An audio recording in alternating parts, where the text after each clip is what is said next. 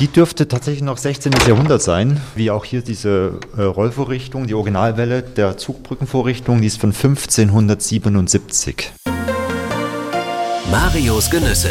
Die schönen Dinge des Lebens. Ein Podcast von MDR Sachsen. Ja, eben über die alte Zugbrücke durchs historische Schlosstor. Wir haben das Rasseln gehört jetzt über viele Stufen alte Dielen in die Kemenate von Gabor Schuster leben im Märchenschloss als Romantiker auf Kuckuckstein.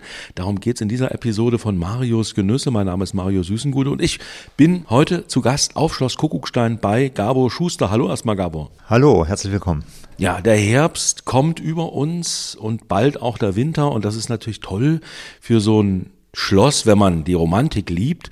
Aber eben auch gleichzeitig könnte der Fluch sein in diesen Zeiten, denn man merkt schon, es wird hier in den Gemäuern kühl, ja? Ja, also man geht hier mit der Jahreszeit mit. Also man ist nicht abgekapselt, sondern man merkt sofort, wie die Winde wehen und wie die Temperaturen fallen natürlich. Also man ist Teil des großen Ganzen irgendwie auf diesem Felsvorsprung hier. Du bist der einzige Bewohner von Schloss Kuckuckstein. Das ist ja schon ein Privileg, ja, also eine tolle Ausnahme, dass man sowas tun kann. Und du fühlst dich auch auf den Spuren der Romantiker, also der echten Romantiker im 19. Jahrhundert, Anfang des 19. Jahrhunderts. Ich bin heute mit dem Auto hierher gefahren und über die Autobahn, gute halbe Stunde von Dresden, je nachdem, wo man losfährt, vielleicht auch eine knappe Stunde, ist man hier. Und wenn man, also da ist natürlich nichts mehr mit Romantik, der Weg hierher, man könnte laufen, aber wie gesagt, die modernen Mittel, ähm, ja, die sind nun mal da. Aber sobald man hier in das Schloss kommt, in die alten mittelalterlich geprägten Gemäuer, fühlt man sich in einer anderen Zeit. Wir sitzen jetzt hier, ich habe gesagt Wohnkemenate, also in einem wirklichen Teil des Schlosses, fast nach allen vier Himmelsrichtungen, also nach, in drei Himmelsrichtungen geht's in diesem wunderbaren äh, Schloss Kuckuckstein. Ja, vielleicht sag mal was zu diesem, zu dieser Wohnung, äh, zu diesen Zimmern, die du hier bewohnen darfst. Ja, also das äh, Zimmer, was ich hier bewohnen darf, hat äh, mehrere Vorzüge. Wenn ich nämlich hier an meinem alten hölzernen Schreibtisch sitze und nach rechts schaue, blicke ich hinab auf die Zugbrücke und habe also sozusagen den Eingang im Blick und das ist tatsächlich, wie von Alters her, eine meiner äh, Aufgaben und Funktionen, nämlich ähm, den Eingang auch natürlich im Blick zu haben. Kommen Gäste, Freunde, Besucher oder eben auch Feinde, man weiß es nicht. Also der Blick nach draußen ist wichtig. Auf die eine Seite, wo der Schlosseingang ist mit der Zugbrücke. Und auf der anderen Seite auch sehr, sehr schön. Da blicke ich halt hier in die, ja, in diesen umwaldeten Gürtel. Jetzt wunderschön herbstlich gefärbter Mischwälder und sehe natürlich äh, das kleine Liebstadt zu meinen Füßen. Und Liebstadt ist wirklich, da ist der Name Programm. Es wird diesem Namen auch gerecht, wie ich finde. Also eine ganz unverbrauchte, unverbaute Kleinstadt. Wir haben ja das, äh, den Ruhm, äh, die kleinste Stadt Sachsens zu sein. Und ja, man hat ja damals vergessen, hier die Eisenbahn herzulegen in das Tal. Aber das kommt uns jetzt zugute, weil wir gucken auf keine äh, Neubau-Plattengebiete, sondern eben auf kleine liebe Häuschen. Ja, genau. also hier kann man tatsächlich noch die Reise zurück in unsere Vergangenheit machen, was die Äußerlichkeiten angeht. Schloss Kuckuckstein am Hang eines Tales. Ja, es ist nicht ganz auf dem Berggipfel.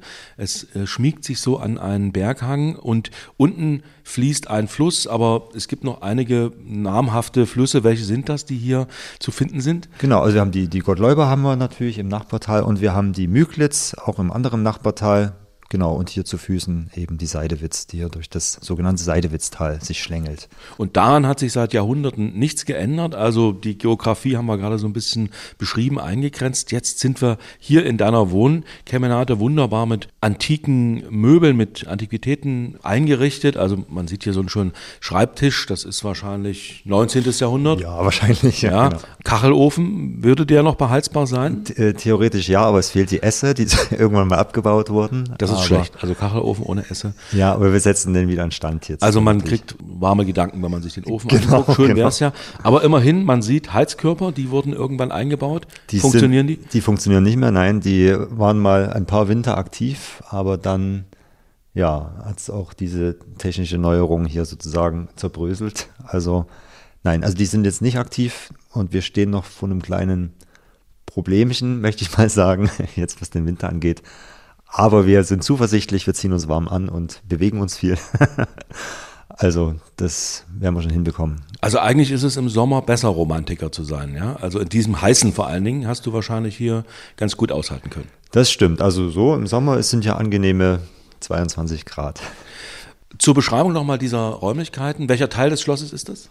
Das ist das sogenannte Torhaus. Ne? Also der Trakt im Prinzip, wo ja, das Eingangstor des Schlosses, also das heutige Eingangstor, verläuft. Das Torhaus ist aus dem 15. Jahrhundert, also so um ja, 1450 vielleicht, ein bisschen früher vielleicht sogar. Also wir haben hier spätgotische Vorhangbogenfenster noch drin, die sind so um 1480 hier angebracht worden. Genau, also so aus der Zeit, also 15. Jahrhundert auf jeden Fall. Ja, und was gleich auffällt, wenn man hier eintritt in deine Kemenate, ist das eigentlich der richtige Ausdruck für so einen Wohnraum? Also in deinen Wohnraum, ja. Kann man Dann sagen. sieht man, dass ähm, so ein, mit einem Anthrazit, mit einem dunklen Grau die Wände gestrichen sind. Der Fußboden hat auch so eine dunkle Farbe, Anthrazitfarben. Also es wirkt alles so ein bisschen mittelalterlich düster, sage ich jetzt mal laienhaft. Das ist aber wahrscheinlich sogar denkmalgerecht ähm, gestrichen, die Wohnung. Äh, das, davon gehe ich aus. Es ist so, tatsächlich wirkt es erstmal etwas befremdlich, wenn man eben diesen grau-anthrazit-Ton hier auf den Wänden äh, sieht. Ist natürlich auch schön teilweise eingefasst mit Sandstein. Aber es kommt erst zur Geltung, wenn man am Abend nämlich hier die Kerzen anzündet. Dann spiegelt sich in dieser eben grau-anthrazit gestrichenen Wand, spiegelt sich das Kerzenlicht in einer wunderschönen, warmen, sanften, goldenen Weise wieder und erhält den ganzen Raum. Also das hat schon auch eine ja, praktische äh, Note auf jeden Fall. Ja, also Spiegelsaal. Äh, ja, sozusagen. ja. Genau. Äh, und da der Ofen nicht geht, die Heizung nicht, aber die Kerzen stehen natürlich bereit. Ein großer Leuchter, den du wahrscheinlich jeden Abend bestückst mit frischen Kerzen genau, und genau. die anzündest. Und da bleiben wir doch schon mal im romantischen Klischee, denn durch die dunklen Wände ist es jetzt auch bei Tag.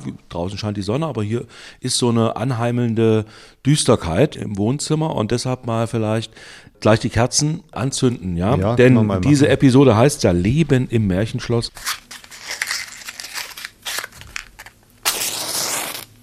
Und schon flackert ein Kerzenlicht. Und auch wer noch nie hier war in Liebstadt auf Schloss Kuckuckstein hat wahrscheinlich erstens den Namen schon mal gehört oder es aus unterschiedlichen Gründen gesehen, denn in den 80er, 1980er Jahren gab es hier die DDR-Fernsehsendung Zauber auf Schloss Kuckuckstein mit Zauberpeter Peter Kersten, der ab und zu hier auch noch zurückkommt an seine alte Wirkungsstätte. Also da hat es äh, Berühmtheit erlangt und noch gar nicht so lange her, 2012, haben hier die Dreharbeiten stattgefunden für den wunderbaren Märchenfilm Schneeweißchen und Rosenrot mit Thomas Rühmann als König und Detlef Buck als Zwerg. Das wurde hier gedreht und da diese Filme ja immer wieder im Programm sind, um die Weihnachtszeit zum Beispiel, wird man also hier auch noch mal wunderbar dieses Schloss Kuckuckstein sehen, von innen und von außen. Also tatsächlich ein Märchenschloss ein Romantikerschloss, denn das interessiert dich am allermeisten. Ja, Gabo, Jahrgang 1981, geboren in Pirna, glaube ich. Wie wird man zum Schlossbewohner, zum Romantiker? Also eigentlich kann ich sagen, nur durch Träumen. Man muss viel träumen, träumen, träumen. Das habe ich getan. Dann habe ich also eigentlich auch einen den Träumen zugewandten Beruf ergriffen, nämlich bin Buchhändler geworden. Und natürlich von Kind auf, als kleiner Junge, äh, wer hat nicht äh, ja, von Rittergeschichten äh, geträumt und gelesen und gespielt. Und das hat sich dann sofort gesponnen, auch dann in meiner Berufsausbildung als Buchhändler und dann später habe ich ein Antiquariat äh, übernommen in Salzburg. Also ich war schon immer aufgeladen mit diesen alten Geschichten, Sagen, Legenden, Balladen. Also ob das nun die Nibelungen waren oder Haras, der kühne Springer oder was auch immer, also der Kampf mit dem Drachen. Also diese, diese Geschichte war eigentlich immer präsent in meinem Leben und wahrscheinlich auch mehr als bei anderen Menschen, das kann sein, weil man eben immer auf Tuchfühlung war mit der Literatur, mit den alten Büchern. Und tatsächlich habe ich mich hier nach äh, Liebstadt verfahren, äh, auch natürlich bedingt durch verrückte Zufälle, die man gar nicht so kurz fassen kann. Aber ich sag mal so, also die alte Zeit, äh, die Ritterzeit, die Zeit der Könige, der Herzöge, das alte Sachsen, das spukte so ein bisschen in meinem Kopf umher.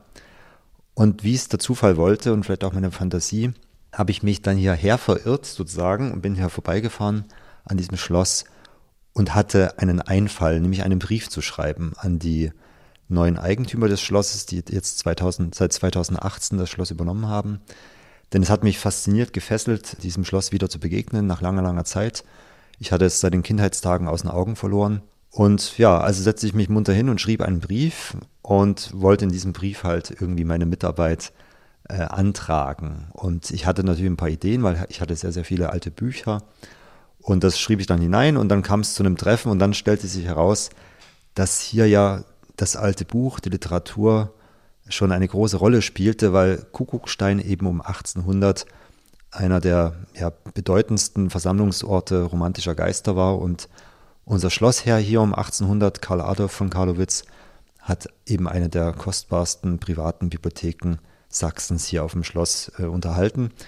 Und da kam also ja meine Bücheridee und die von Karlowitz zusammen. Und ich fand es schön zu erfahren, dass hier vor 200 Jahren auch schon einer so hingegeben war an das geschriebene Wort. Und ja, und dann fügten sich die Dinge nach und nach. Und auf einmal bietet sich die Gelegenheit, hier wirklich mitzumachen, mitmachen zu dürfen. Ich habe das ja lange Zeit als äh, Vereinsmitglied im Verein Schwarzes Kleeblatt e.V.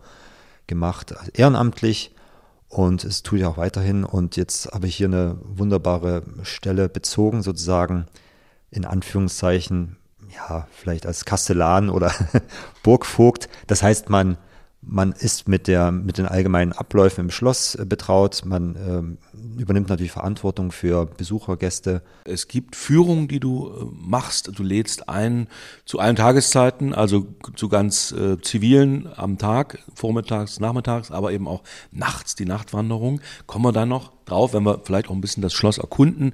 Denn es gab hier sehr berühmte historische Persönlichkeiten, die hier waren. Also die Romantiker haben wir gerade angesprochen, aber auch Kriegsherren. Ein Kriegsherr insbesondere hat hier genächtigt. Gucken wir uns dann an. Bevor wir dann also nochmal in die Tiefen der Geschichte eintauchen, also auch unter dem Aspekt des Genusses natürlich, wie sieht denn so ein Tagesablauf aus. Ja, also es ist ja tatsächlich ein Schloss. Man hat hier nicht irgendwo Treppenhaus, wo dann das Gelände, der Fahrstuhl oder irgendwas auf einen warten. Ich habe es gemerkt, als man hier hochging, also mehrere verwinkelte Stufengänge und Türen, die man durchschreitet. Ja, wie, wie sieht das so aus, so ein ganz normaler Tag als Kastellan, als Burgvogt, Gabor Schuster? Also ja, das, das erste ist, ne, man steht auf, ich stehe auf und das erste, was ich tue natürlich, ist der Gang zum Fenster man hält Rundumschau. Ne? Hat sich was verändert? Gab es in der Nacht irgendwelche, was weiß ich, Ereignisse, Sturmschäden? Sieht man etwas? Hat sich etwas anderes vielleicht Ereignis, äh, ereignet, auf das man aufmerksam äh, machen muss? Weil der Blick geht natürlich sofort hinaus, sind draußen Dinge vorgefallen, bewegen sich äh, Sachen, äh, liegt etwas herum oder wird das Schloss vielleicht schon belagert? Ob nie, nun ja. von Fans oder von äh, Widersachern anderer Burgen? Nein. Also genau, tatsächlich das erste ist erstmal die Lage prüfen, natürlich auch das Wetter, aber auch zu schauen, gab es in der Nacht Ereignisse. Denn man muss wissen, hier in der Nacht, man ist sehr, sehr eingehüllt von diesen dicken Mauern und selbst wenn es draußen stürmt und hagelt und die Bäume waagerecht stehen oder liegen, hier drinnen merkt man nichts. Also man ist wirklich, man fällt aus der Zeit, man ist außerhalb der Welt. deswegen erstmal der Blick nach draußen, Realitätsabgleich Genau. Und dann das gleiche natürlich, man geht dann, äh, macht einen kleinen Rundgang, also das habe ich mir angeeignet und prüft auch hier erstmal, wie aktiv waren die Fledermäuse in der Nacht. Äh, was gab's wo hausen, wo leben die Fledermäuse? Es ist verschieden. Also ich könnte jetzt wahrscheinlich fünf, sechs, sieben Stellen benennen, wo ich schon Begegnungen hatte. Aber das sind natürlich nur kleine flüchtige Begegnungen. Aber natürlich, es gibt Bewohner des Schlosses, von denen wir wissen oder die wir vielleicht auch nur ahnen. Und oft sieht man dann vielleicht nur die kleinen Hinterlassenschaften, ne, die dann irgendwo am Boden liegen. Aber ja, wie gesagt, also so ein kleiner Rundgang ist dann auf jeden Fall erstmal immer Phase. Und ja, dann geht es schon munter los. Dann entweder weiß man, es sind Termine angesagt, also es kommen ja oft dann Besucher, Handwerker, kleine Gruppen, Interessenten, Leute von der Presse, wer auch immer. Also es ist ja ganz gemischt eigentlich, wer hier Tag und Tag, Tag und Tag aufläuft. Und da stellt man sich natürlich erstmal darauf ein. Es gibt im Hintergrund natürlich immer viel zu organisieren. Jetzt äh, zunächst natürlich auch hier für die Veranstaltungen, die im, am Laufen sind.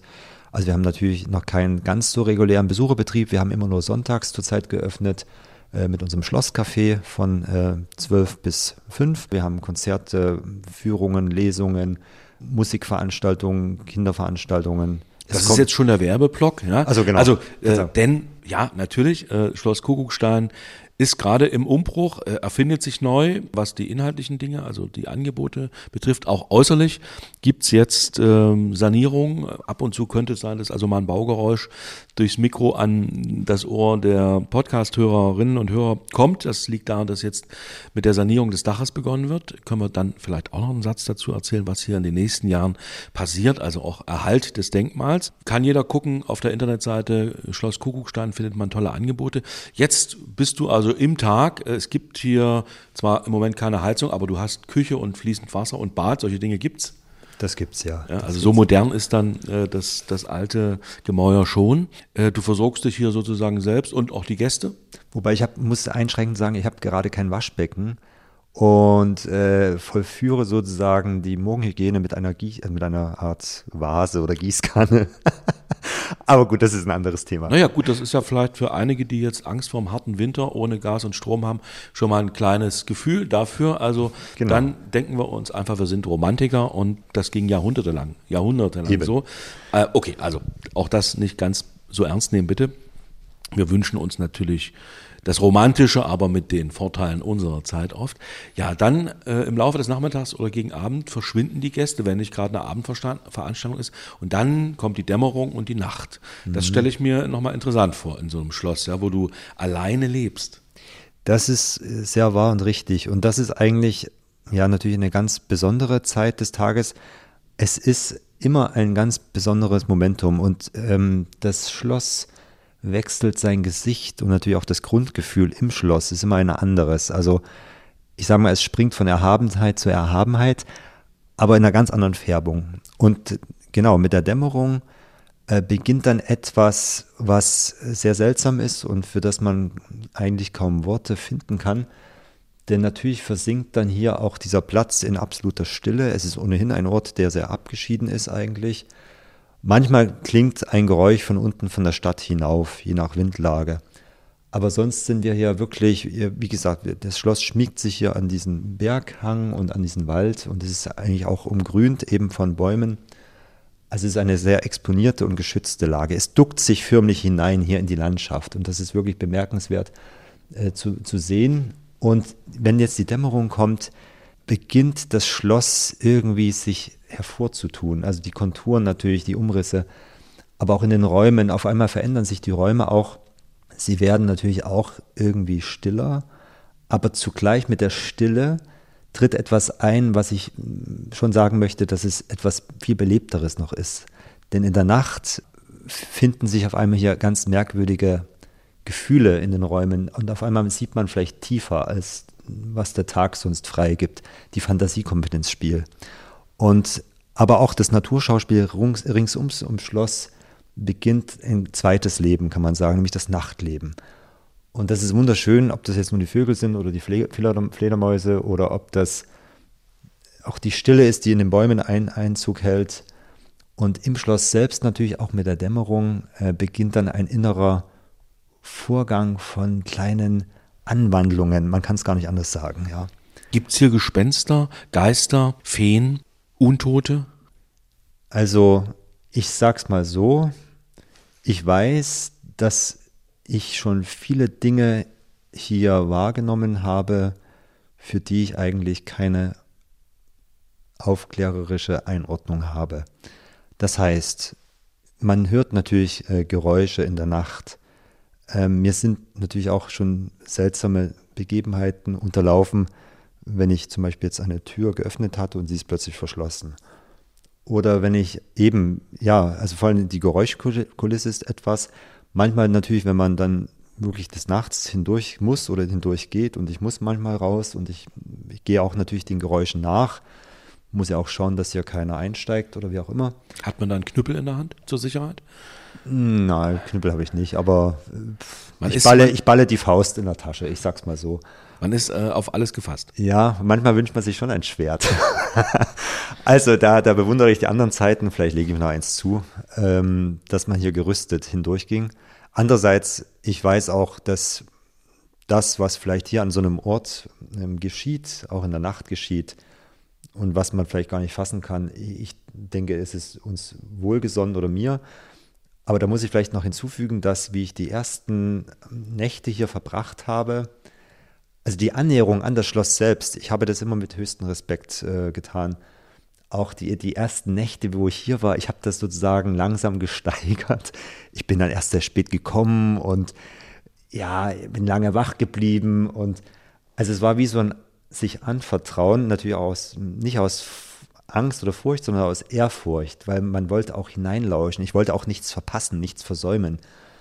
Und ich denke schon, man muss den alten Mauern etwas Respekt entgegenbringen und in diesem Respekt lebe ich auch, also jetzt ohne esoterisch zu sein, überhaupt nicht, aber einfach aus Achtung vor dem Ort und seiner langen, langen Geschichte und im Bewusstsein dessen, was diese alten Mauern alles wissen und vielleicht auch preisgeben oder auch nicht preisgeben. Wir in unseren Mietwohnungen, äh, wo alles auf modernes Wohnen eingerichtet ist, kennen das ja fast gar nicht mehr, solche Geräusche, die irgendwo aus der Tiefe des Kellers nach oben dringen. Aber du bist ja jetzt tatsächlich mit dem Schloss wirklich in der Zeit als es noch, als es Wünschen noch geholfen hat, erstens, und zweitens, als die Märchen aufgeschrieben worden sind. Und es gibt eins, und da hast du dann einen schönen Satz daraus gebildet, äh, den ich dir jetzt entlocken will. Es gibt ja das berühmte Märchen von einem, der auszog, das Fürchten zu lernen. Genau. Ja, und, ja, ich bin vielleicht einer, der einzog, um das Fürchten zu lernen. Naja. Also ins Schloss einziehen, um äh, wirklich Dinge zu erfahren, die wir also in unserer modernen Welt gar nicht mehr kennen. Oder man könnte glatt das Moderne mal beiseite schieben und ja, hier waren ja große Leute. Jetzt verrate ich es mal, Napoleon, das Napoleon-Zimmer, also Napoleon hat hier übernachtet. Dann Kleist, Kleist, der äh, große Autor der Romantikerzeit, das ist der mit dem zerbrochenen Krug, war hier einige Male Neben dem eigentlichen äh, Schlossherrn von Karlowitz natürlich. Also das heißt, diese Menschen, mit denen, und von denen uns natürlich viele, viele Jahrhunderte trennen, aber immerhin, sie waren hier und du bist hier und wir sind hier und das dann noch über Nacht. Ja, und das ist das Besondere, dass nämlich uns in so einer Nacht hier auf dem Schloss nur noch die Zeit trennt, aber eben nicht mehr der Ort. Und das ist immer das, was an solchen besonderen Orten uns entgegenweht, eine Ahnung des eigentlich Unaufhörlichen, dass wir wissen, Augenblicke verschwinden nach Sekunden, aber etwas bleibt ja doch zurück an dieser Stelle. Und das ist gerade an so einem ja auch sich äußerlich in Form gebrachten Ort, wie es eben so ein Schloss oder so eine Burg eben ist, ist doch sehr viel konserviert. Und ja, das stimmt in den, in den Mietswohnungen in den Städten und ich bin ja selber auch im Plattenbau groß geworden da hat man immer elektrisches Licht und der Fahrstuhl geht und man hört Nachbarn und man schaut raus und da ist ein Parkplatz mit Laternen. Aber hier ist man wie auf so einer Art Insel irgendwie und, und das macht auch äh, Kuckuckstein so besonders, dass es eigentlich auch so verwunschen liegt, muss man sagen. Ne? In einem kleinen Nebental, nicht angeschlossen an die Eisenbahn.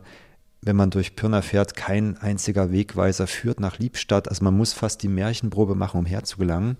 Was ist die Märchenprobe? Das, ich, das Wort habe ich erfunden, aber es ist, äh, ich würde sagen, man muss dran glauben. Also man muss eben offen sein für solche fantastischen Dinge und mal, ich sag mal, den Alltag Alltag sein lassen und eine kleine Ebene vielleicht drunter tauchen. Und wir haben alle viel zu tun. Wir arbeiten, wir beschäftigen uns mit Dingen, wir hören Musik, Musik äh, gucken ins Handy, treffen Menschen, lenken uns ab, gehen essen, genießen Kultur. Aber unter all diesen Dingen oder vielleicht daneben oder darüber verlaufend gibt es doch noch diese Welt der Phänomene und das, dazu gehört zum Beispiel die Nacht, das Mondlicht, die Stille, das Waldrauschen. Und diese Motive sind es ja auch, die die Romantiker aufgegriffen haben und in, in Worte gebracht haben oder auch in Musik oder eben auch in der Architektur wieder abgebildet haben, wenn man zum Beispiel die Gotik betrachtet. In der Gotik wird ja der Wald imitiert, ne? die, die Äste, die übereinander gehen und die bunten Fensterscheiben, das ist das Licht, das durch den Blätterwald hinunterscheint. Also, und da sind wir wieder in so einem romantischen Kumulationspunkt hier. Und an so einer Stelle kann man es wirklich erfahren. Aber es ist eine Herausforderung, weil niemand sagt natürlich, wie das geht. Und ich meditiere jetzt hier auch nicht, aber ich muss sagen, es ist eine besondere Zwiesprache, die man hält mit der Nacht und mit dem Unergründlichen. Und das Schöne ist, dass das uns ja auch die Literatur äh, hundertfach vorgegeben hat. Also wenn wir jetzt nur denken an, was weiß ich, äh, Faust 1, ne? Hochgewölbtes gotisches Zimmer, Faust, Mitternacht. So. Und es ist ein Unterschied, ob ich diese Zeilen hier lese oder, oder natürlich im, im zehnten Stock eines, eines Hochhauses in einer Metropole. Und das Schöne eben auch dieser Rückgriff auf die Literatur. Und hier kann man viele Dinge nacherleben, oder ich bin in dem Genuss, das nachleben zu können, was ich aus hunderten Büchern gesogen habe, sozusagen, ja. Leben im Märchenschloss. Als Romantiker auf Kuckuckstein ist das Thema dieser Episode von Marius Genüsse. Ich bin bei Gabor Schuster eben auf Schloss Kuckuckstein, einem jahrhundertealten Schloss. Zur Geschichte erzählen wir gleich noch was. Also die ersten Spuren könnten so im 13. Jahrhundert gelegt worden sein, noch früher korrigiert mich Gabor gerade, also und bis äh, ins Heute hinein wird an diesem Schloss gebaut, zum Glück gebaut, denn es fällt natürlich auch mal ein Ziegel runter oder es droht Schlimmeres. Du hast jetzt gerade ein paar schöne Dinge gesagt, was du liebst als ja, Neoromantiker in diesem Schloss, das du als einziger bewohnst. Du kennst die Eigentümerfamilie Sachsen, die das vor einiger Zeit gekauft haben, dieses Schloss, und jetzt der Öffentlichkeit nach und nach wieder zugänglich machen wollen, es erhalten wollen. Du bist der Schlossvogt, ja, der Fremdenführer und vieles mehr, der Bibliothekar, der sich auch wissenschaftlich um die Sammlung kümmert. Was lässt sich denn hier auf dem Schloss am besten tun, was man anderswo nicht so machen kann? Also hier, also auf diesem Schloss, auf diesem besonderen, in diesem besonderen Ort, kann man natürlich besonders äh, rege geistige Tätigkeit verrichten. Also man kann natürlich in sich gehen, man kann in die Vergangenheit tauchen. Ich finde auch, man diese ähm, Abseitigkeit, die dieses Schloss erstmal durch die Lage des Schlosses in der Landschaft, auch in der Topografie, in der Geografie, wir sind hier sehr, also wir sind quasi an der böhmischen Grenze. Wir sind die östlichste äh, Grenzburg sozusagen hier in Sachsen, also hier unten in, in, im Meißner Gebiet sozusagen, in dem alten Meißner Land. Und diese Abgeschiedenheit äh, trägt dafür Sorge, dass man nicht so viel Ablenkung erfährt. Und das ist auch etwas, was der Besucher hier natürlich ähm, bekommen kann, wenn er aus den Städten oder wo auch immer er lebt und etwas, was auch immer er tut, in welchem Land er aufgewachsen ist oder er gelangt hierher und findet etwas vor sich, das auf äh, eine alte, unveränderliche Konstellation verweist. Also nämlich dieser wunderschöne architektonische Bau, der auch einmalig ist, finde ich, in seiner Ausführung, wenn man das Schloss betrachtet von all seinen Seiten. Es entführt uns wirklich ins Mittelalter und noch in die frühere Zeit hinab. Und auch dieses Zusammenspiel eben zwischen menschlicher Architektur und Natur. Denn das Schloss ist ja auf einem Gneisfels errichtet. Es ist quasi auf die Felsen drauf gesetzt. Und wir haben unten im Wasserhaus, sieht man noch, also die alten Grundmauern, wie sie förmlich einfach plump auf den schroffen Felsen aufgebracht sind. Also es ist fast natürlich emporgewachsen. Und in, in diesem Bewusstsein oder Blick dieses Ensembles hat man natürlich ganz andere Gedanken, denn natürlich die Umwelt gibt uns, flüstert uns die Gedanken ein. Und hier erfahren wir eben keine Ablenkung, ich sage jetzt mal von der Moderne, von all den schnellen Geschehnissen und, und Spektakeln, hier fallen wir eigentlich auf uns zurück und wir begreifen, dass wir nicht nur äh, Menschen der Gegenwart sind, sondern wir sind eigentlich Ergebnisse einer langen, langen Vergangenheit. Und das ist eigentlich das Entscheidende, was man hier erfährt. Man erfährt den Zusammenhang zwischen Vergangenem, zwischen Seiendem und zwischen Kommenden. Und diese Brücken sind oft abgerissen in der modernen Welt, wenn ne, wir uns von modernen Häusern, Straßenzügen und Technik umgeben. Aber hier finden wir etwas ganz Ursprüngliches, etwas Konserviertes, und aber das ist wie eine Art Brücke oder Fenster in der Zeit. Es ist nämlich, geht nicht nur zurück, es verweist nämlich auch in eine unendlich vielleicht lange Zukunft, die vor uns liegt und die wir vielleicht genauso auch weiterführen können. Ja, bevor wir zur Zukunft kommen, die wir dann noch besprechen, denn es wird ja mit einem Verein, du hast es schon kurz gesagt, schwarzes Kleeblatt an den Dingen gearbeitet, wie man dieses Schloss mit Leben erfüllen kann, tagsüber, vielleicht auch nachts, weiß ich nicht, vielleicht kommen auch noch Bewohnerinnen und Bewohner dazu, aber es geht natürlich erstmal um das Konzept kulturelle Nutzung, wissenschaftliche Nutzung, das für die Zukunft, aber nochmal in die Vergangenheit geschaut. Also, du hast äh, mit dem Kopf geschüttelt, als ich gesagt habe, 13. Jahrhundert, erste Erwähnung, ähm, noch weiter zurück und da war, also zuletzt in den letzten 200 Jahren, 300 Jahren war es ja dann doch ein Wohnschloss, aber begründet wurde Kuckuckstein wahrscheinlich mal als Verteidigungs- oder Grenzfeste was sagen die Bücher über diese Zeit? Also die Gründungsgeschichte beginnt tatsächlich sehr weit früher, nämlich im 10. Jahrhundert, also um 930, hat hier wohl Heinrich I., also der Ostfrankenkönig, der erste, erste, ja, der erste deutsche König kann man sagen, weil die Ostfranken im Grunde die Summe sind dessen, was, was wir heute als Deutschland bezeichnen. Also Heinrich I. hat hier eine, tatsächlich eine Grenzfestung errichtet, zusammen mit der Albrechtsburg Meißen, die ungefähr genauso alt ist, vielleicht ein Jahr älter. Es gibt wenige Dokumente dazu, aber es gibt Überlieferungen und natürlich äh, Untersuchungen dazu. Also äh, Kuckuckstein, was ja aber erst seit dem 18. Jahrhundert Kuckuckstein heißt, aber dieser Ort ist seit gut 1000 Jahren sozusagen hier in der Geschichte verhaftet und wir stehen eigentlich hier äh, an der Wiege Sachsens. Denn Heinrich hat hier, Heinrich I., den Außenpfosten Sachsens sozusagen mitbegründet und zwischen äh, ja, Liebstadt und Meißen dann sozusagen spielt sich das gesamte Siedlungsgeschehen dann ab. Ne? Es ging da um die Slawenkämpfe, es ging um die Ungarn-Einfälle. Heinrich I. war der Erste, der die Ungarn besiegt hat. Dann, also hier stehen wir wirklich an einer ganz fundamentalen Stelle.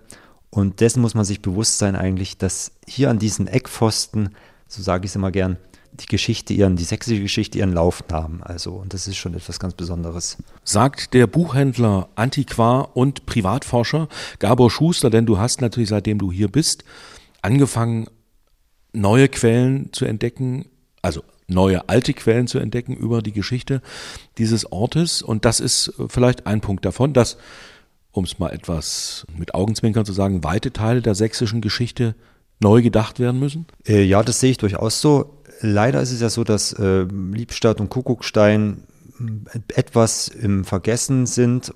Natürlich gab es das große Aufleben in den 80er Jahren durch die Zaubershow hier, durch den Zauberpeter. Aber was die frühere Geschichte betrifft, ist noch nicht alles, sage ich mal, hervorgeholt worden. Man hatte vielleicht auch nicht die Möglichkeit, nicht das Interesse. Äh, da sind andere äh, Orte in Sachsen mehr hervorgekehrt worden.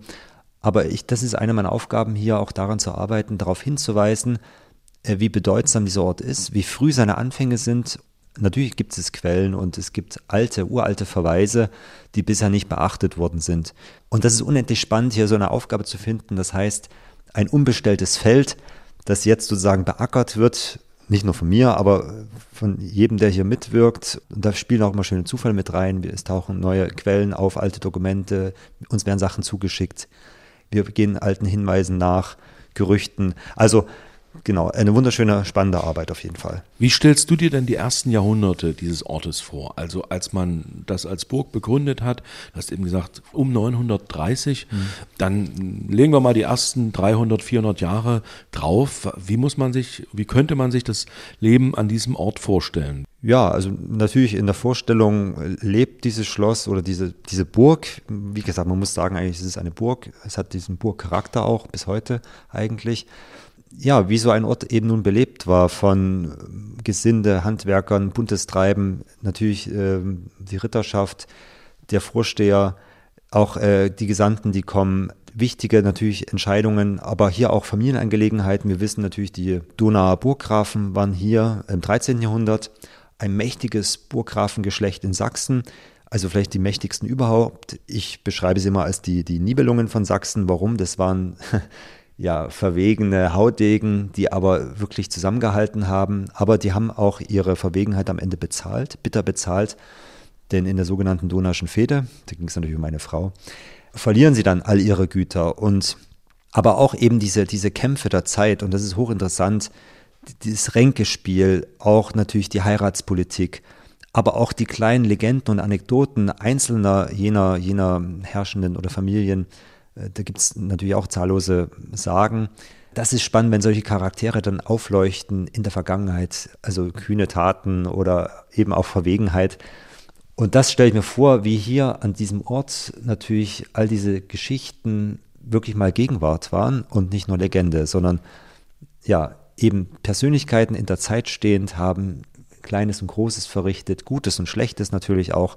Wir wissen, wir haben hier das alte Schlossverlies, das sogenannte Hundeloch das sind Menschen jämmerlich zu Tode gekommen. Und wir wissen nicht, war es jetzt ein Eierdieb oder war es ein Schurke, der vielleicht äh, die Burg anstecken wollte oder die Stadt in Gefahr brachte. Also sehr viele, viele Schicksale, die hier äh, umherwandeln. Also so eine Burg war auch eine Welt in sich, ja. Also da gab es den Palas, also da, wo die Herrscher lebten, für ihre Zeit komfortabel, mutmaßlich. Aber dann ein paar Etagen tiefer war dann auch gleich der Knast, ja, also und nicht nur Genau. Knast, wie man sich das vielleicht heute vorstellt, du hast es ja eben angedeutet, da gab es die Todesstrafe auf nicht so wahnsinnig äh, schnelle Art und Weise. Also man hat alles äh, gehabt, man hat äh, natürlich Tierhaltung gehabt, man hat wahrscheinlich Ländereien ein bisschen außerhalb gehabt, man hat eine Gerichtsbarkeit Genau. womöglich gehabt, also man konnte hier auch richten. Ähm, ja, das ist also eine Welt äh, auf wenigen Quadratmetern. Aber wenn man sich das nochmal vor, ähm, vor Augen führt, also du schläfst quasi auch über dem Ort, wo man ja früher ähm, zu Tode kam.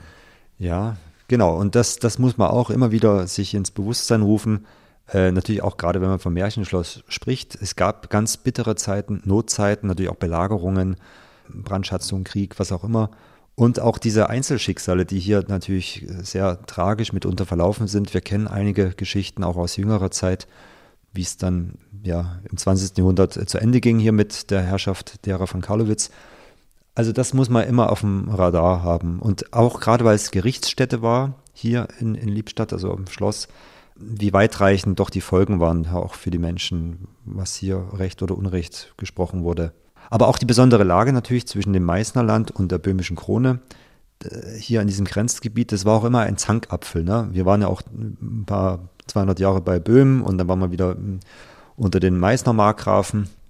Also auch dieser Wechsel der, der Geschichte und Gesichte, das ist auch so spannend. Leben im Märchenschloss als Romantiker auf Kuckuckstein mit Gabor Schuster. Du lebst hier, du wohnst hier als einziger hoch über Liebstadt. Manchmal sieht man dann von unten, dass hier oben noch das Licht im Fenster brennt. Was für mich zum Märchen oder zum Schlossleben auch dazugehört, sind natürlich kulinarische Genüsse oder Getränke, wie auch immer. Was schmeckt hier ganz besonders? Also ich weiß nicht, klar, alleine kocht man natürlich nicht wie für so eine Rittertafel, aber gibt's Dinge, die du also jetzt mal nicht jeden Tag, aber wo du sagst, also hier so ein Gläschen Rotwein, ja, das, das schmeckt hier ganz anders, als wenn ich das in der Innenkneipe in, in einer Großstadt trinke. Also ja, das würde ich unterschreiben, wenn ich dem Wein zuspreche. Also es kommt tatsächlich sehr selten vor, dass ich hier zum, zum Wein greife. Das liegt aber an mir persönlich jetzt, an meinen Gewohnheiten. Aber ich weiß, natürlich äh, hatten wir, habe ich auch mal Besuch oder wir wissen es, wenn wir so kleine Abende da machen auf dem Schloss im Rahmen einer Veranstaltung.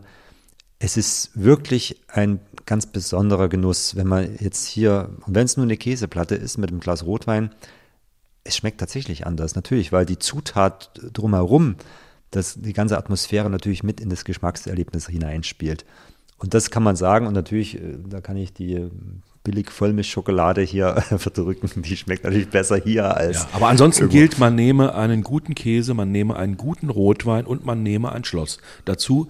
Das- und das ist dann ein Rezept, was nicht jeder nachmachen kann, aber umso besser mundet's dann. Ja? Genau, das möchten wir, also diese, genau, diese kulinarischen Aspekte, sage ich mal, eines solchen besonderen Ortes, wollen wir natürlich vielleicht auch mal vermarkten, dass man eben einlädt und bewusst eben hier Menschen darauf aufmerksam macht, Leute, kommt mal her, nehmt euch die Zeit, nehmt euch einen Abend, eine Stunde und äh, hier in einem der schönen Säle oder Räume kommt zum Genuss und lasst alles abfallen. Genießt den Augenblick, aber auch genießt auch die Vergangenheit um euch herum.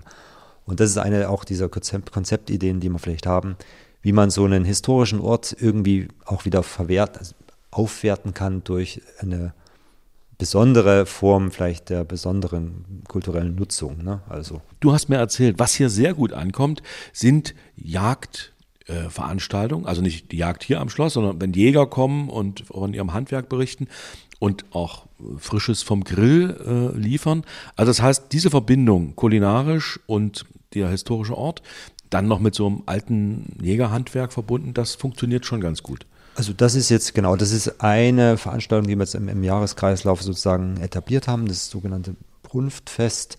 Genau. Brunftfest, ja. Das Brunftfest auf Schloss Kuckuckstein. Genau. Aber da, da, da stoßen wir auch schon wieder an unsere Grenzen, weil da ist tatsächlich viel Zulauf und natürlich, das ist ein äh, ganz äh, eine besondere schöne Seite, die man hervorkehren kann und da haben wir natürlich noch viel Spielraum. Wir sitzen jetzt eine gute halbe Stunde hier.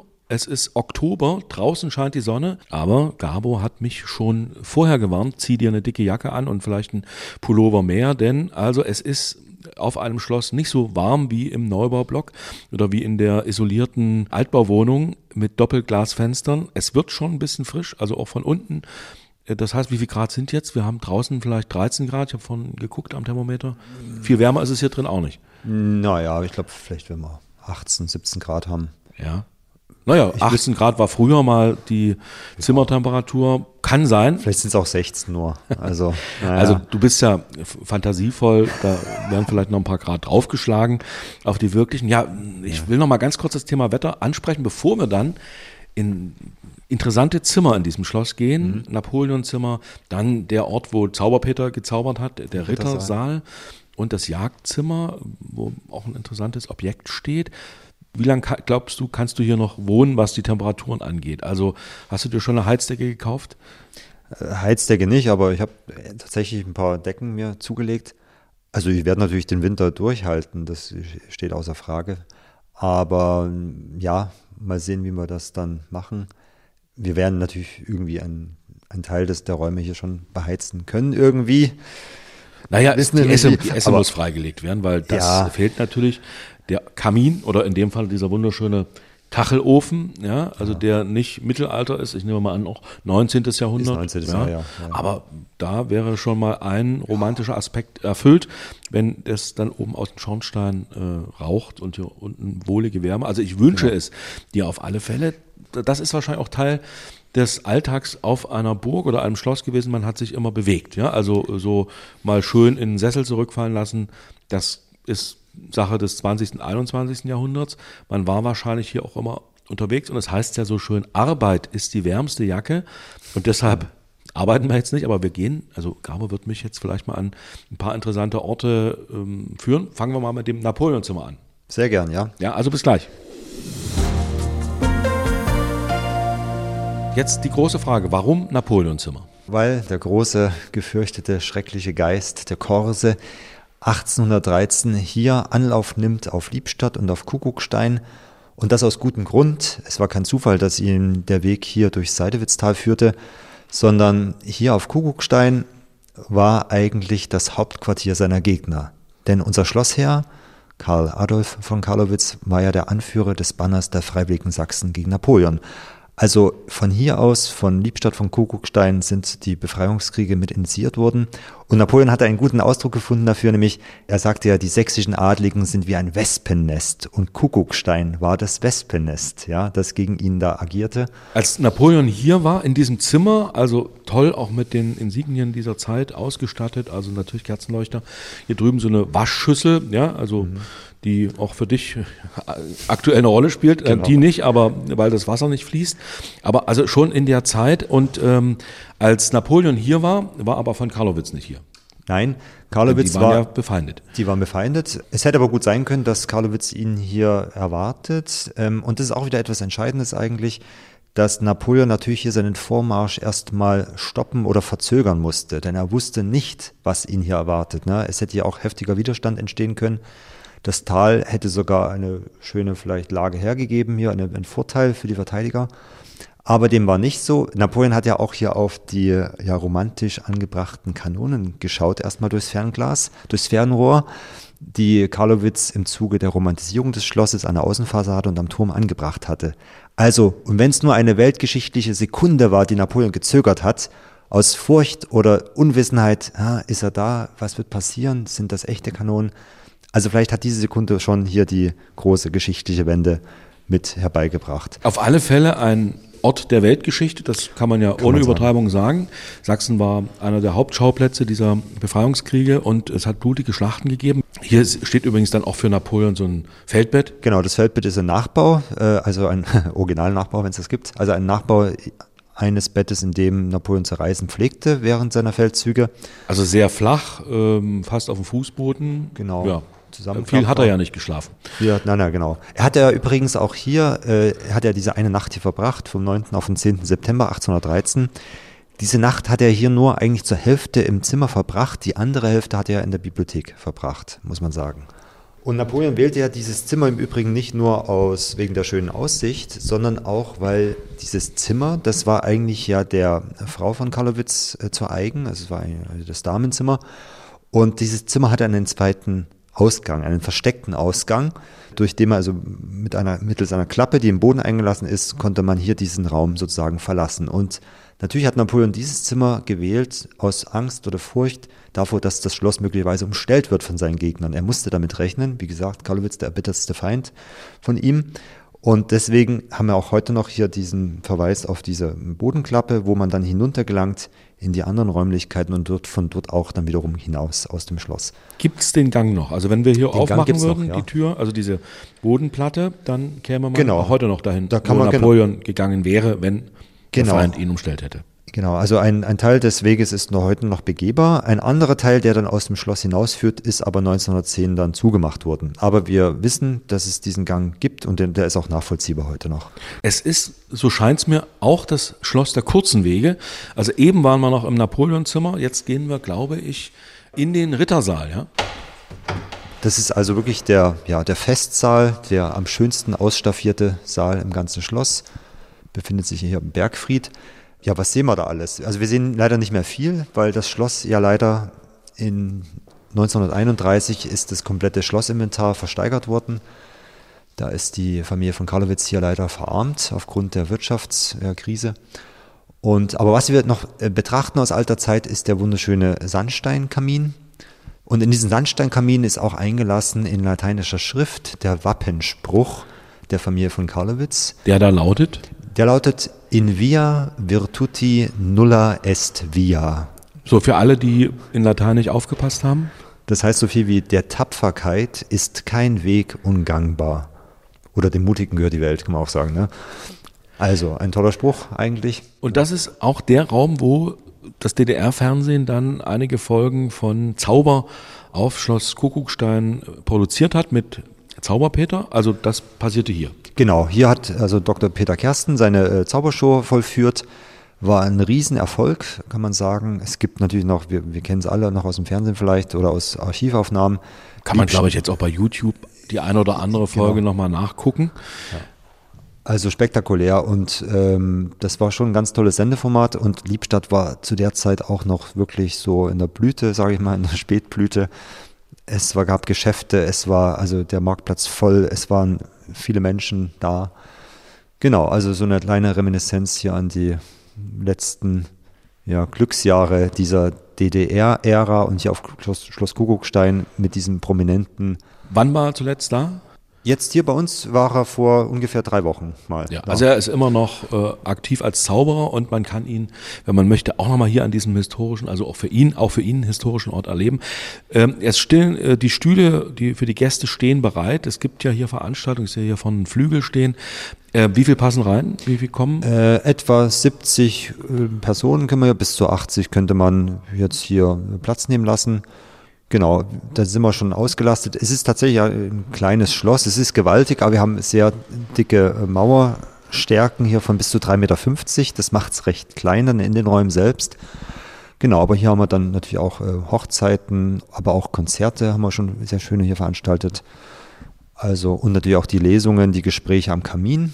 Also da haben wir die Kuckucksteiner Schlossgeschichten. Apropos Kamin, denn hier gibt's eine Legende zu erzählen. Denn das ist ja ein, also ist ja ein lustiger Name, Kuckuckstein, ja? also ein, ein einprägsamer Name und da hat irgendjemand mal hier sich am Kamin zu schaffen gemacht. So habe ich es in Erinnerung. Aber Gabor, du wirst mir das jetzt noch viel professioneller erzählen. Zum Namen Kuckuckstein, es ist ja das Seltsame, also der Begriff taucht erst auf im 18. Jahrhundert. Eigentlich taucht der Begriff erst auf mit der Familie von Karlowitz, die hier 1774 das Schloss und Liebstadt übernommen haben. So, und wie gesagt, die Familie von Karlowitz waren Romantiker durch und durch. Und auch diese Namensgebung ist eigentlich natürlich ein romantisches Moment. Und des Nachts im Sommer ruft tatsächlich der Kuckuck. Ja, aber der Kuckuck ist andererseits natürlich auch ein verwunschener Vogel, der eben auch in der aufkommenden Romantik eine große Rolle spielt. Er ist zudem auch ein Zeichen der Wachsamkeit und Kuckuckstein stand jahrhundertelang für die Wachsamkeit. Es hat mich hier gewacht über die alten Pilgerwege, die Handelswege, die ins Böhmische führten. Also aus diesem Konglomerat von Zuschreibungen hat man dann eben im 18. Jahrhundert diesen Begriff Kuckuckstein äh, gefunden, gewählt. Und das ist auch sehr mystisch und magisch und wie gesagt verwunschen. Und nun hier mit diesem Sandsteinkamin, der also aber relativ jung ist eigentlich, Jahr 1886. Das war dann der Enkel von unserem Karlowitz, der hier äh, diesen Kamin gestiftet hat für seine Frau. Das war ein Geschenk, ein Hochzeitsgeschenk. Hat man den Kuckucksruf in diesen Ofen oder in diesen Kamin verbaut, nämlich außen in diesen Säulen. Und wenn man jetzt zwei dieser Säulen schlägt, aber es funktioniert nur bei zweien, dann hört man förmlich sozusagen den Kuckuck rufen. Das versuche ich jetzt einfach mal. Ja, also wunderbare Geschichte und glaube ich auch für alle jungen Besucher sehr einprägsam, wenn sie das hören, weil das wird ja bei jeder Schlossführung mit Kindern auf alle Fälle eine Rolle spielen. Jetzt sind wir im sogenannten Jagdzimmer angelangt. Weil der Podcast ja immer auch auf Geräuschejagd ist, also der Audiopodcast Marius Genüsse, die schönen Dinge des Lebens und zu den schönen Dingen des Lebens gehören auch Antiquitäten. Hier steht wunderbarer Regulator, der auch tickt. Wir hören es mal ganz kurz. Ja, das mal nur zur Geräuschkulisse. Aber das ist nämlich was Interessantes, weil der tickt erst seit gestern und ich weiß noch nicht warum. Aha, zugeben, hat mich die Gespenster. getickt. Na wirklich. Also der stand eigentlich, die Uhr stand still. Und seit gestern, wir hatten ein Schlosscafé, tickt's. Aha. Und ich bin erst drauf gekommen, wie ich unten stand im gotischen Saal und ich höre es schlagen. Was schlägt's? 13? Es hat nicht 13 geschlagen, aber zwei. Komme hoch und die Uhr läuft. Sowas passiert Ja. hier im Schloss. Ja, und es gibt keinen Schlüssel zum Aufziehen und ich, also, naja, also wir werden, ich weiß nicht.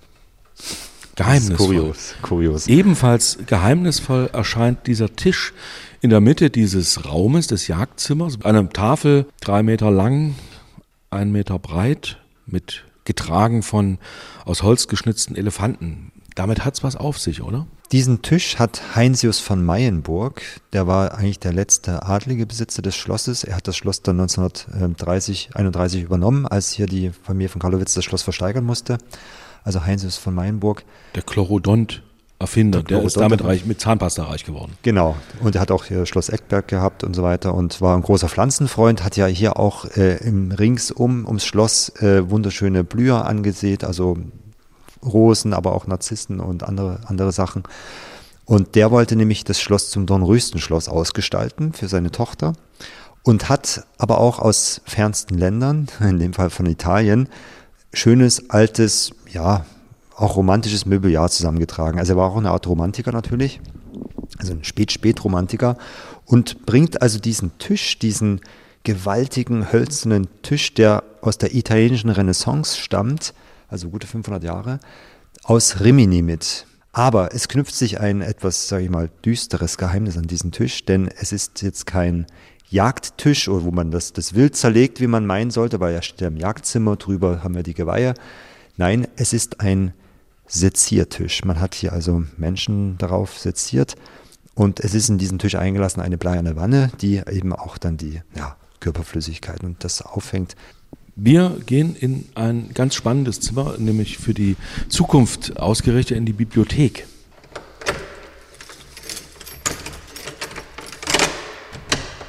Ja, überall natürlich wunderbare alte Schlösser und Schlüssel und hohe Türen. Jetzt sind wir hier in einem, wie ich finde, der wichtigsten Räume des Schlosses angelangt.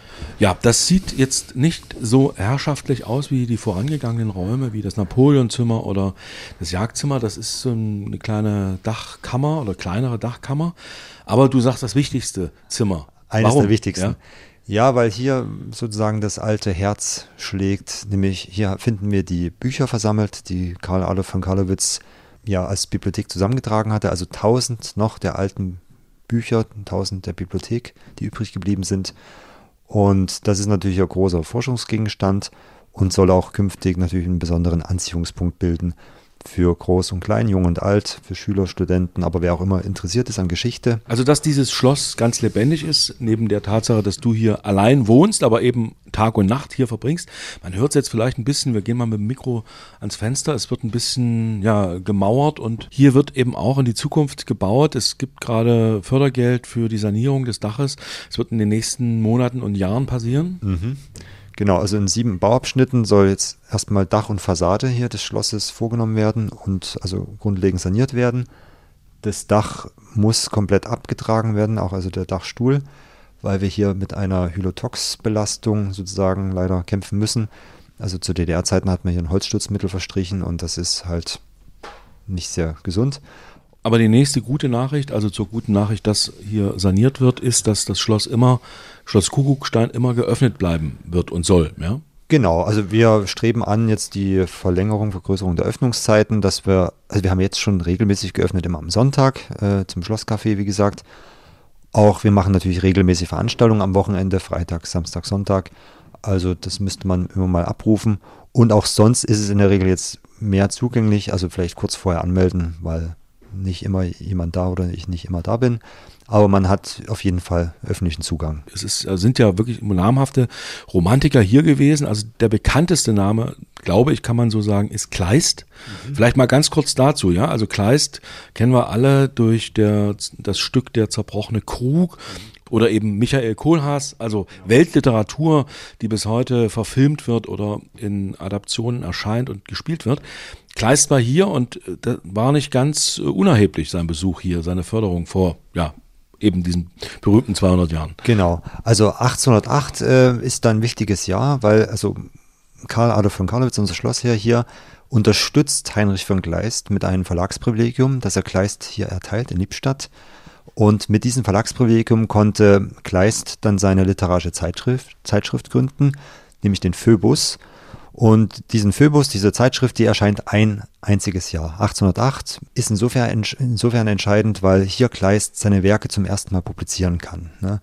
Also die Hermannsschlacht, den Michael Kohlhaas zum Beispiel. Also alle wesentlichen, das geht schon von Heilbronn, alle wesentlichen Werke, Texte von ihm finden zum ersten Mal die Möglichkeit zum Druck. Was wäre die Weltliteratur ohne Kuckuckstein, beziehungsweise ohne den Schlossherrn von Kuckuckstein, eben von Karlowitz, der sich sehr für die Förderung romantischer Schriftsteller, in dem Falle äh, von Kleist, eingesetzt hat. Gabor, jetzt sehe ich übrigens, was du die ganze Zeit suchst, dein Degen, dein Säbel, ja, für die, für die, ja, für genau. die Nachtwanderung. Ja, ja, ja, genau. Tatsächlich der alte Degen von unserem Karlowitz und noch das, ah. der alte Säbel.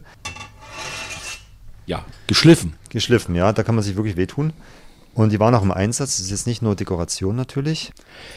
Ich darf noch einen Satz zu dieser Büchersammlung sagen. Man kann Buchpate werden. Es gibt ein paar prominente Buchpaten. Zum, Beispiel, äh, zum Beispiel, wer hat schon Geld gegeben?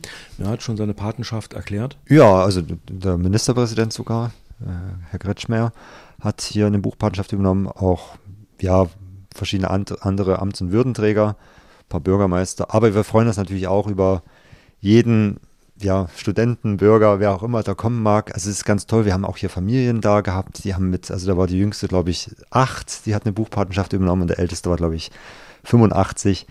Und das ist ein wunderschönes Projekt, hier ein geistiges Band zu knüpfen mit dieser Buchpatenschaft. Also wie gesagt, 1000 Bücher stehen zur Wahl.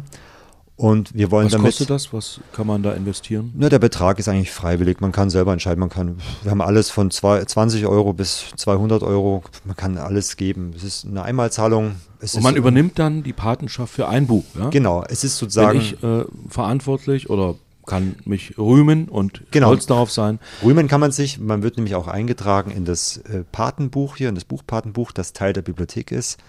Da haben wir jetzt schon über 90 Namen verzeichnet. Und ja, es bildet natürlich so einen kleinen besonderen Kreis, sage ich mal, von Enthusiasten und ja, leidenschaftlichen Förderern.